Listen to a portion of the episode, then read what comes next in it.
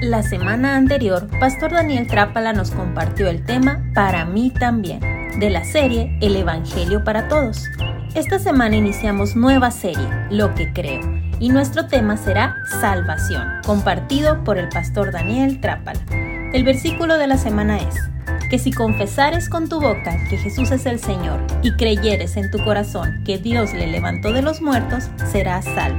Romanos 10, 9. No olvides compartir este versículo con tu familia y hacerte las preguntas, ¿qué aprendo de Dios y qué aprendo de mí?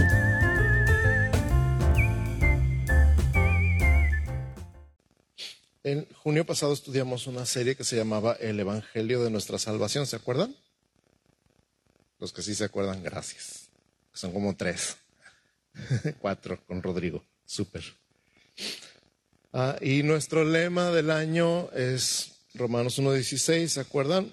Porque no me avergüenzo del Evangelio, porque es poder de Dios para salvación a todo aquel que cree, al judío primeramente y también al griego. El Evangelio, las buenas noticias tienen poder. No solamente tienen poder, es poder. El Evangelio es poder. Es poder de Dios. ¿Para qué? Para salvación. ¿Para salvación de quién? De todo aquel que cree. No importa si es judío o es griego. Decíamos que los judíos son así como judíos y no judíos. Entonces los griegos en ese sentido son los que no fueran judíos. Primeramente, ya dijimos, porque la salvación vino a través de los judíos. Jesús es judío y a través del pueblo de Israel y particularmente de la tribu de Judá vino la salvación para nosotros. Y los temas de junio fueron salvos de Dios, salvos del pecado original, salvos por completo y salvos para siempre. ¿Se acuerdan? los estoy agarrando en curva o todavía están en la dona partida por la mitad y los dos vasos de leche. Ya nos podríamos ir a nuestra casa después de eso, ¿verdad? Pero no. Se quedan aquí. Uh, este mes iniciamos una serie que se llama Lo que creo y hoy vamos a hablar de la salvación. Muy brevemente, ¿qué es la salvación? ¿Qué podríamos decir que es la salvación? ¿Cuántos de ustedes son salvos? Levanten la mano. ¿Por qué? Muy bien. ¿Y cómo consiguieron esa gracia? Por fe, creyendo. Súper. ¿Cuántos de ustedes comprenden plenamente lo que significa la salvación? Uno, dos, tres, cuatro, cinco, ya un poquito más, seis. Qué bueno. ¿Y los demás? ¿Están dormidos o siguen en la dona? Fíjate, según un artículo de la revista USA Today, hay una cantidad enorme de personas que compran un billete de lotería y se sacan el premio y nunca lo cobran. hay un mundo de gente que compra el billete de lotería, se sacan el premio y nunca lo cobran. Yo jamás hubiera pensado que esas cosas pasaban, pero pasan. ¿Qué significa ganarse la lotería y no cobrarla?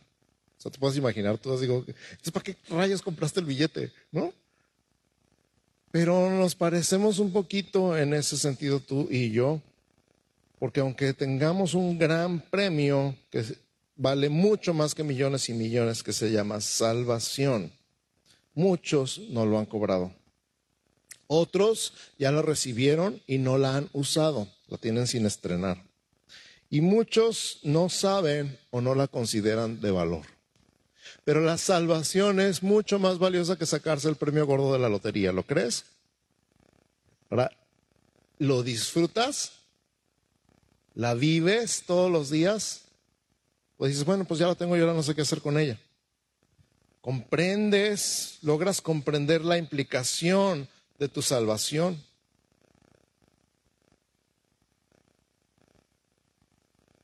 A veces nos interesamos en otros temas doctrinales profundos, interesantes, el Apocalipsis, el Armagedón, el fin del mundo, que decimos, ay, otra vez la salvación. No me contesten. ¿Qué onda con la salvación, pastor? ¿Ya chole con la salvación? No, no creas que ya chole con la salvación. Nunca vas a terminar de comprender lo que Dios hizo. Jamás me va a terminar de maravillar y nunca vamos a terminar de entender. Por eso nos enfocamos en ellos, en estos temas que transcurren nuestra vida y todo lo que pasa desde que ponemos nuestra fe en Cristo. La salvación es uno de esos temas importantes y la palabra nos dice todo. La palabra salvación en hebreo es yasha y en el Nuevo Testamento soso. En ambos casos salvación significa más o menos lo mismo, asegurar, sanar, preservar, librar de la muerte, mantenerles con vida, rescatar, preservar de un peligro inminente. Implica también dar salud y seguridad. Voy a repetir todo eso y lo van a ver en pantalla por si estás tomando notas. Salvación significa asegurar, como cuando le pones el cinturón de seguridad a tu bebé en el carro. Sanar, la salvación está incluida la sanidad. Preservar, que quiere decir como mantener a salvo. Librar de la muerte, mantenerles con vida, rescatar, preservar de un peligro inminente. Implica también dar salud y seguridad. Todo eso en hebreo es una sola palabra, yasha. Y en griego es una sola palabra, soso. No nada más es, no me fui al infierno, iba al infierno, pero ya no. Es mucho más que eso mucho, mucho, mucho, muchísimo más. Es mantenerse a salvo, mantenerse seguro, mantenerse sano, ahora sí que sano y salvo. Es espíritu, es alma, es cuerpo, es todo lo que tengo, es todo lo que soy. Todo está incluido en este paquete que nosotros conocemos como salvación. Es un milagro, es un milagro, por supuesto, vino es en nuestra vida, es la libertad del poder y los efectos del pecado. Y decíamos el mes pasado, el mes antepasado, ¿te acuerdas? ¿Salvos de qué? Porque decimos, ok, salvos, pero ¿salvos de qué? Y hablábamos de la ira de Dios, ¿te acuerdas? Somos salvos de la ira de Dios. Y decimos, no, pues es que Dios no, no tiene ira. El Dios del Antiguo Testamento sí tiene ira, pero el del Nuevo no. ¿Has oído eso? Pero Dios es el mismo no cambia. Lo que pasa es que tú y yo fuimos salvos de la ira. Primera Tesalonicenses 1.10 dice que Cristo nos libra de la ira venidera. Ni siquiera es la ira del pasado, del Antiguo Testamento. La ira que todavía no pasa. La ira venidera. Dios nos envió a Jesucristo para que fuéramos salvos de la ira venidera. Romanos 5, 8 y 9.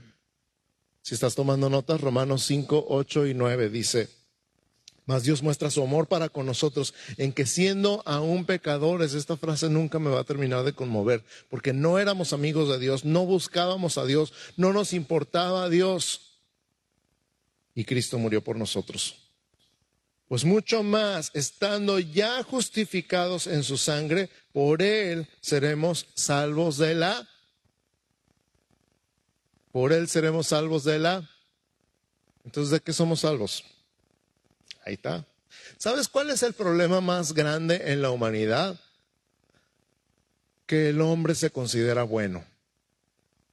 Cuando le compartes a alguien de Cristo, cuando le hablas a alguien de Cristo y le hablas esta parte de que Cristo murió por los pecadores y que todos somos pecadores, siempre hay alguien que dice, bueno, pero yo no soy tan malo como mi vecina. Yo no soy tan malo como Hitler y siempre les digo, tampoco eres tan bueno como Cristo. Si te vas a comparar con alguien, compárate con Cristo. En estas clases, yo recuerdo mucho mis clases de filosofía y particularmente de ética en la preparatoria. Me gustaron mucho esas clases, me encanta filosofar, no lo puedo evitar. Habla de esta cosa que en el humanismo se llama la básica del hombre, o sea que el hombre es básicamente bueno que todos somos buenos por naturaleza y que hay cosas que nos corrompen el camino, que nos vuelven malos. Y yo digo, nada más ve las noticias, compa. Nomás abre las noticias en cualquier medio que las veas, en redes sociales, en, en, internet, en el periódico, en televisión, nada más ve las noticias. Mira qué buenos somos. Sí, cómo no. Y este problema de, de, creer, pensar, pretender, pretender que somos buenos, significa que no necesitamos un Salvador. Y este es el engaño del humanismo que hasta la fecha sigue infectando con su manera de pensar a toda la humanidad. Eres bueno y si eres bueno entonces no eres pecador y si no eres pecador entonces no necesitas un Salvador. Ay, pero no soy tan malo. No soy mala gente. Y hablábamos del Evangelio, ¿verdad? Como las personas buenas también necesitan el Evangelio.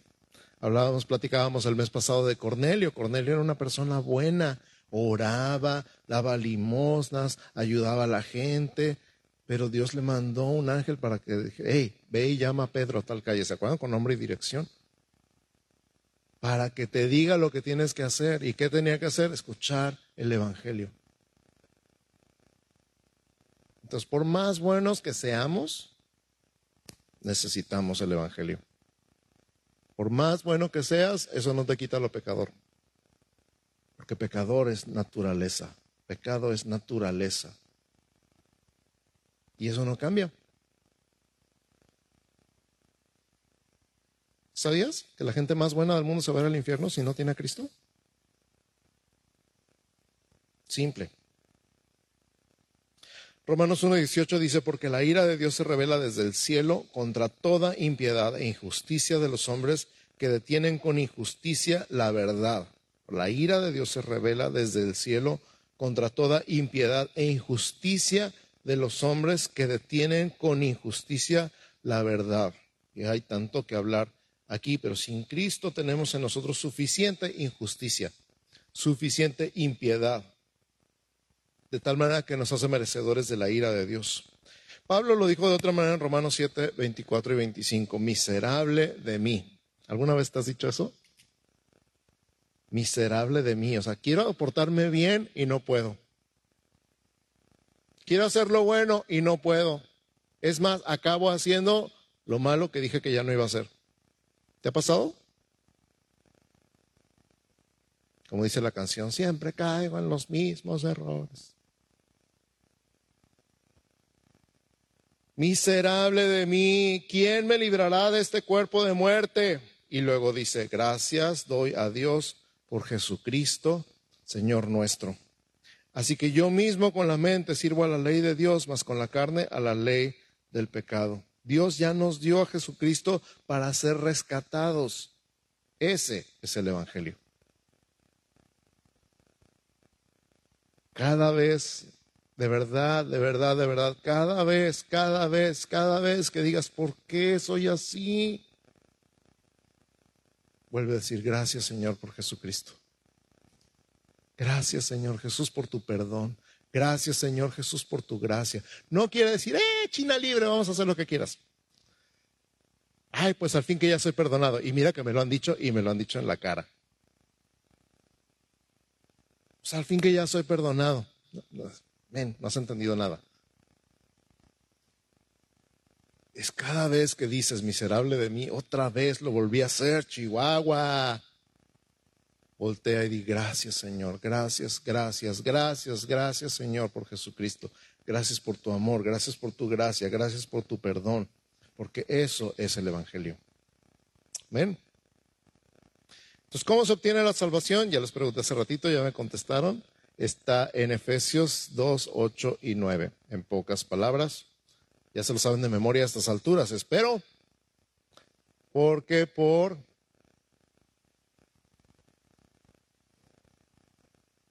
Así es, por gracia sois salvos por medio de la fe. Gracia y gratis tienen la misma raíz, la misma palabra. Por gracia sois salvos por medio de la fe. Y esto no de vosotros, pues es don de Dios, no por obras, para que nadie se gloríe. Entonces no hay nada que puedas hacer para salvarte. No hay nada que puedas hacer para alcanzar salvación. Ay, si yo me esforcé mucho y me salvé a mí mismo. Ajá. Sí, cómo no. Exactamente. Nos apropiamos de un regalo. Un regalo es un regalo, es gratis. Es por fe. es cuando entregamos nuestra vida a Cristo. Nuestro versículo de la semana, Romanos 10, 9 y 10, dice que si confesares con tu boca que Jesús es el Señor y creyeres en tu corazón que Dios le levantó a los muertos, serás salvo.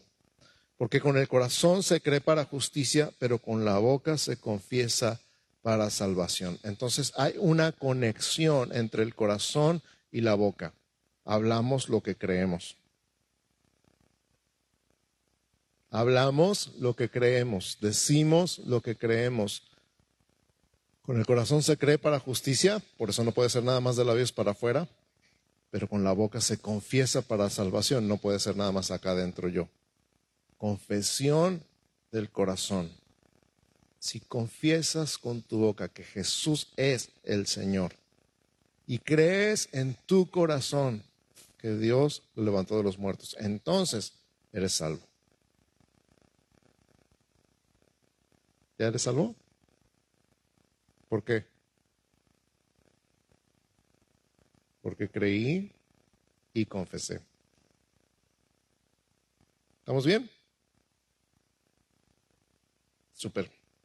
Entonces, no es un acto único, repite conmigo por favor, no es un acto único. La Biblia utiliza la palabra salvación en tiempos pasado, presente y futuro. O sea, fuimos salvos, estamos siendo salvos y vamos a ser salvos. En diferentes términos, ya hablamos de la salvación en el pasado, como el día que creímos en Cristo, que recibimos la salvación en Cristo, se llama justificación, esa parte, tiempo pasado.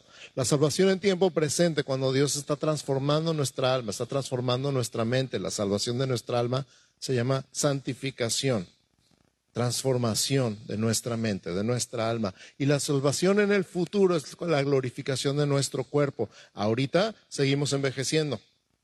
Ahorita nos seguimos enfermando. Ahorita nos duelen partes que no sabíamos que teníamos en el cuerpo. Conforme van pasando los años, me dicen, no, hombre, espérate a los 40. Y luego, no, hombre, espérate a los 50. No quiero saber a los 60. Todavía no, todavía tengo tiempo pero le pasan cosas a nuestro cuerpo ahorita, está sujeto a esta corrupción, se está echando a perder lentamente nuestro cuerpo. Pero el día que Cristo venga por nosotros y recibamos un cuerpo glorificado como el de Cristo, no habrá más tristeza, ni más enfermedad, ni más dolor, ni más muerte, porque seremos como Él. ¿Estamos de acuerdo? Entonces no es algo que pasó una vez y ya no tiene nada que ver esta parte del boleto. Ya tengo el boleto para el cielo y ya. Hombre, es mucho más que eso. Es mucho más que un boleto para el cielo y cuídalo y no se te vaya a perder. Es todo un paquete, todo incluido. Imagínate que te regalan un boleto para un crucero que tiene desayuno, comida y cena y todas las bebidas y todos los snacks que quieras a cualquier hora del día. Lo único que tienes que hacer es subirte al barco. Y tú, pues aquí tengo el boleto, nomás lo estoy cuidando que no se me pierda. Pues disfruta todo lo que está incluido. Así es la salvación. Disfruta todo lo que está incluido. Disfruta todo lo que está incluido. No te lo pierdas. Estás tan preocupado, tan ocupado, tan angustiado. Están saliendo canas, se te está cayendo el pelo y no estás disfrutando nada. ¿Por qué? Disfrútalo. Disfruta, atrévete a disfrutar a Jesucristo. Atrévete a disfrutar esta gracia, atrévete a disfrutar este amor, atrévete a disfrutar esta bendición tan grande. Amén. No, no me creyeron.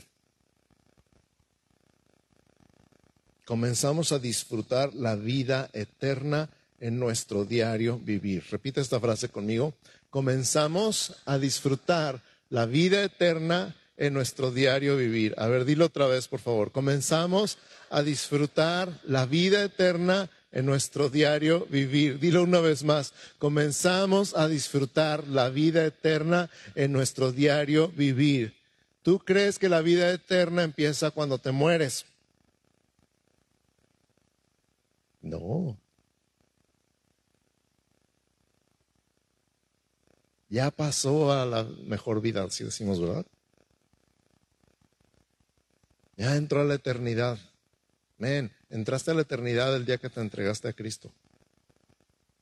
La pregunta es, ¿la estás disfrutando? Estos tiempos de adoración como el que experimentamos hoy, ¿sentiste algo diferente? ¿Experimentaste algo diferente hoy? Alguna vez escuché esta frase y me encantó, se me hizo muy, muy, muy, muy interesante.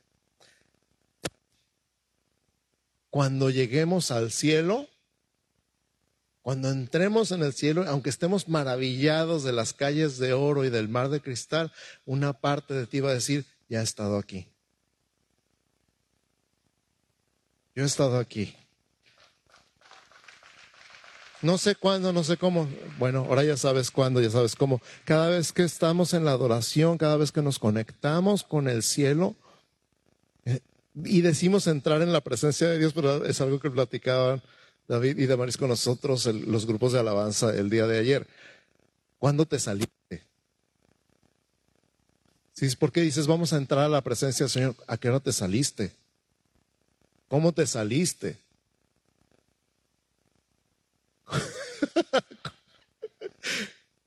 ¿Con quién te saliste? ¿A quién te sacó? Estamos en la presencia del Señor. Lo que pasa es que a veces estamos conscientes y a veces no. ¿Alguna vez tu mamá te cachó haciendo algo en la casa? Que no sabías que estaba ahí en el cuarto o que había entrado al cuarto. ¿No? Ay, no inventen. ¿Nunca?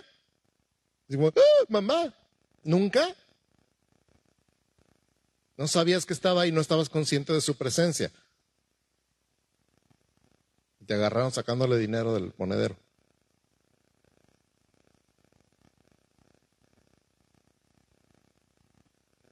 Metiéndole dinero al monitor.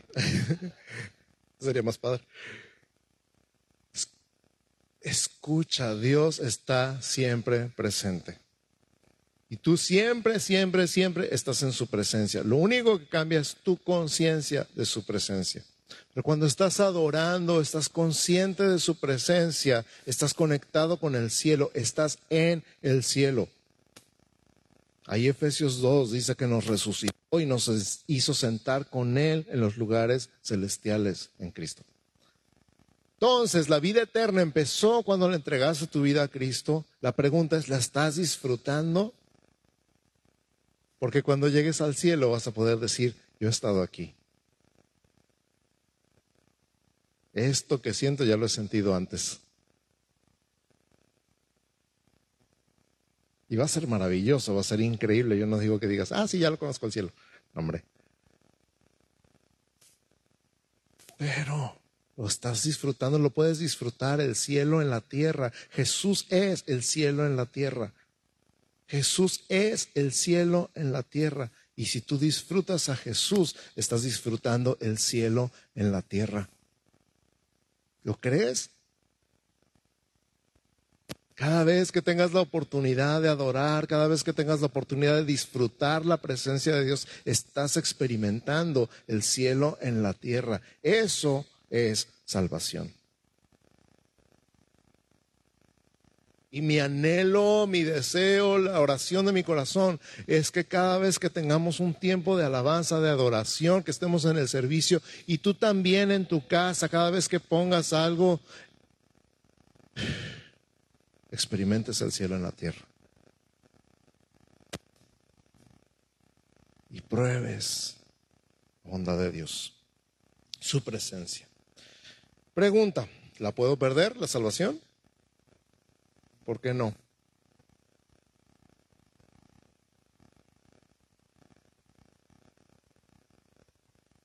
Porque no es por obras, no depende de nosotros.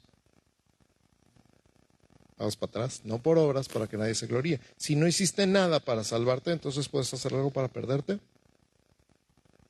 Interesante. No hiciste nada para ser salvo. No puedes hacer nada para dejar de ser salvo. Es más, si la vida eterna fuera intermitente, entonces ya no es eterna. ¿No? Ahora tengo vida. ahora no. Ahora tengo vida otra vez, ahora otra vez no. ¿Eso es vida eterna? Recibí vida eterna. Si no es por obras, tampoco es por obras. Si la salvación no es por obras, la condenación tampoco es por obras. La salvación es por creer. La condenación fue según Jesús. El que no cree es condenado. Ya ha sido condenado por cuanto no creyó, pero tú sí creíste. Tú crees y sigues creyendo. Juan 10, 27 al 30. Si estás tomando notas, Juan 10, 27 al 30. Dice, mis ovejas oyen mi voz y yo las conozco y me siguen y yo les doy vida eterna y no perecerán jamás, ni nadie las arrebatará de mi mano. Nadie, repite conmigo, nadie, nadie las arrebatará de mi mano. Mi Padre que me las dio es mayor que todos y nadie las puede arrebatar de la mano de mi Padre. Yo y el Padre uno somos. Estás en las manos de Dios. ¿Quién te puede sacar de ahí? Ni tú te puedes salir de ahí. Nadie las arrebatará de mi mano. En conclusión,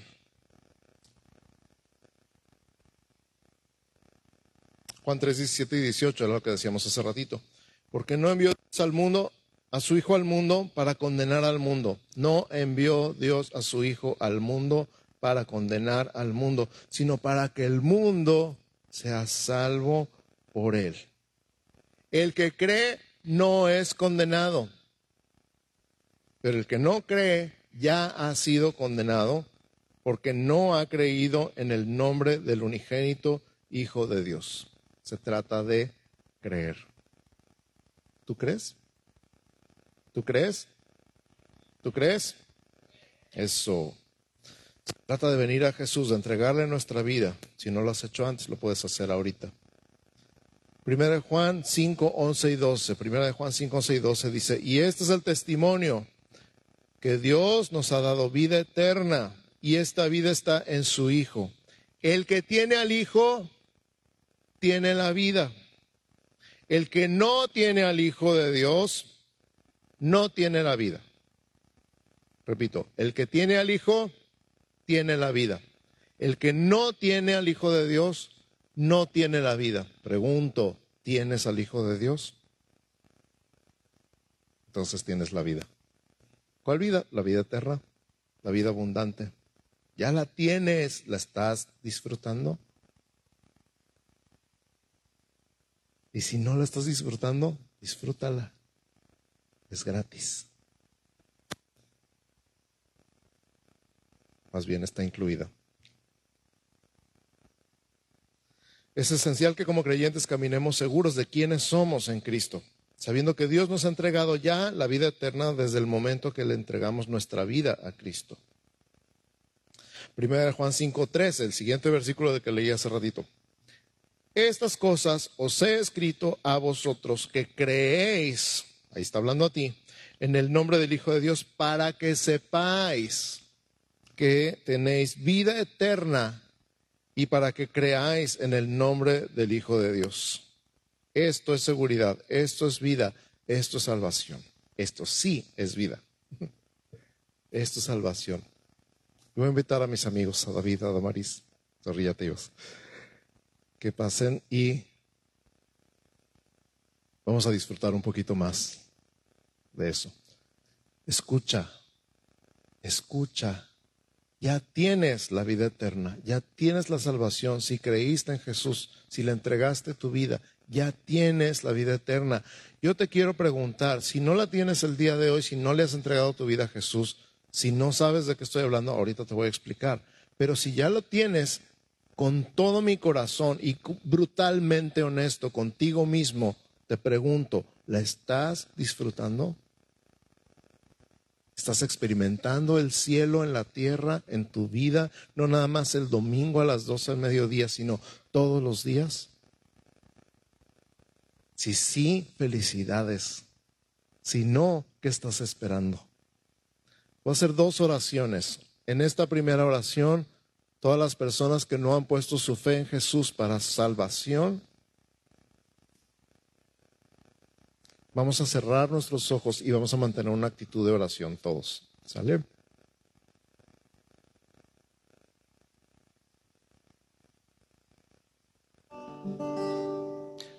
Entonces la salvación es mucho más que no irse al infierno, muchísimo más. Pero todo empieza con creer en Jesús, verdaderamente creer.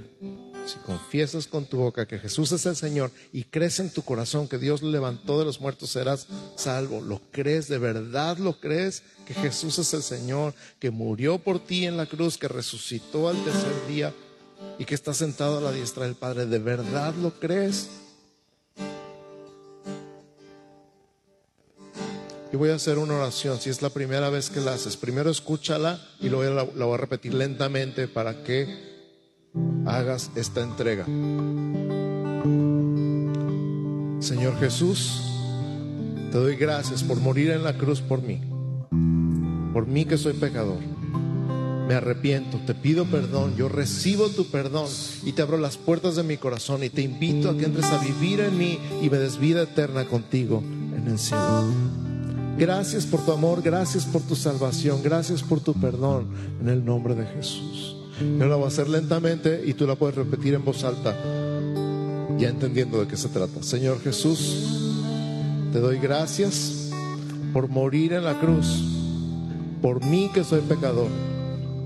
Me arrepiento, te pido perdón, recibo tu perdón y te abro las puertas de mi corazón y te invito a que entres a vivir en mí y me des vida eterna. Gracias por tu amor, gracias por tu perdón y gracias por tu salvación. En el nombre de Jesús. Amén. La Biblia dice que si tú te entregas a Jesús, que si tú te entregas a Jesús, y tú le reconoces, reconoces quién es, reconoces su gracia, su amor, su perdón, si tú le recibes, eres salvo y has nacido de nuevo. La Biblia le llama volver a nacer. Así que anota la fecha del día de hoy. Si es la primera vez que haces esta oración aquí en persona o estás viendo la transmisión o en el futuro estás viendo el video o escuchando el podcast, anota la fecha del día que volviste a nacer. Delante de Dios eres tan inocente como un bebé recién nacido, más todavía. Volviste a nacer, volviste a nacer para Dios todo tu pasado, toda tu historia, la historia de tu familia, tu herencia, todo quedó atrás, todo es hecho nuevo. La Biblia dice, si alguno está en Cristo, nueva criatura es, las cosas viejas pasaron aquí, todas, todas son hechas nuevas. Así que anota la fecha de hoy y coméntale a alguien que te conoce que te invitó a la iglesia o que te invitó a ver la transmisión, hoy volví a nacer. O pon en los comentarios ahí en la transmisión, hoy volví a nacer, porque queremos saber, queremos saber, queremos estar en contacto. Y ahora, con tus ojos cerrados, si tú te estás dando cuenta que la salvación para ti hoy ha sido haberle entregado tu vida a Cristo y venir a la iglesia y vivir la vida el resto de la semana como si no le conocieras. Y te estás dando cuenta que hay más, mucho más, que la vida eterna es algo que disfrutas, que te puedes conectar con el cielo y experimentar el cielo en la tierra todos los días en tu casa, en tu carro, en tu trabajo, en tu negocio, en tu escuela. Y que no la estás disfrutando que el cristianismo se ha vuelto una costumbre, una tradición, un, acto religioso de venir a la iglesia los domingos y ya. A lo mejor de leer la Biblia todos los días y estudiarla, pero no, no está pasando nada aquí adentro. A lo mejor tu oración se ha vuelto repetitiva, seca. Y hoy tuviste una probadita del cielo en la tierra. Y como dice la canción, he probado y quiero más.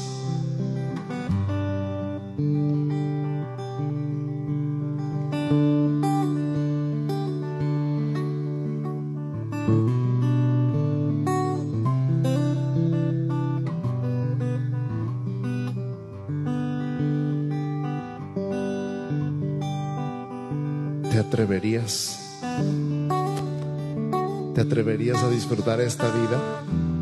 Esta vida eterna. ¿Te atreverías a disfrutar esta vida abundante? Mucho más allá de costumbres, de tradiciones, de reuniones, de canciones, de lecturas, de oraciones. No está mal nada de eso, no está nada mal. Pero hay más, hay mucho más. Les decía ayer a los equipos de alabanza, cuando estaban ellos ministrando con nosotros al grupo de alabanza, es como el mejor pastel de todo el mundo. Por más que te platique, no me vas a entender, lo tienes que probar. Iglesia, en el nombre de Jesucristo de Nazaret, que el Señor te bendiga y te guarde. Que el Señor haga resplandecer su rostro sobre ti y tenga de ti misericordia.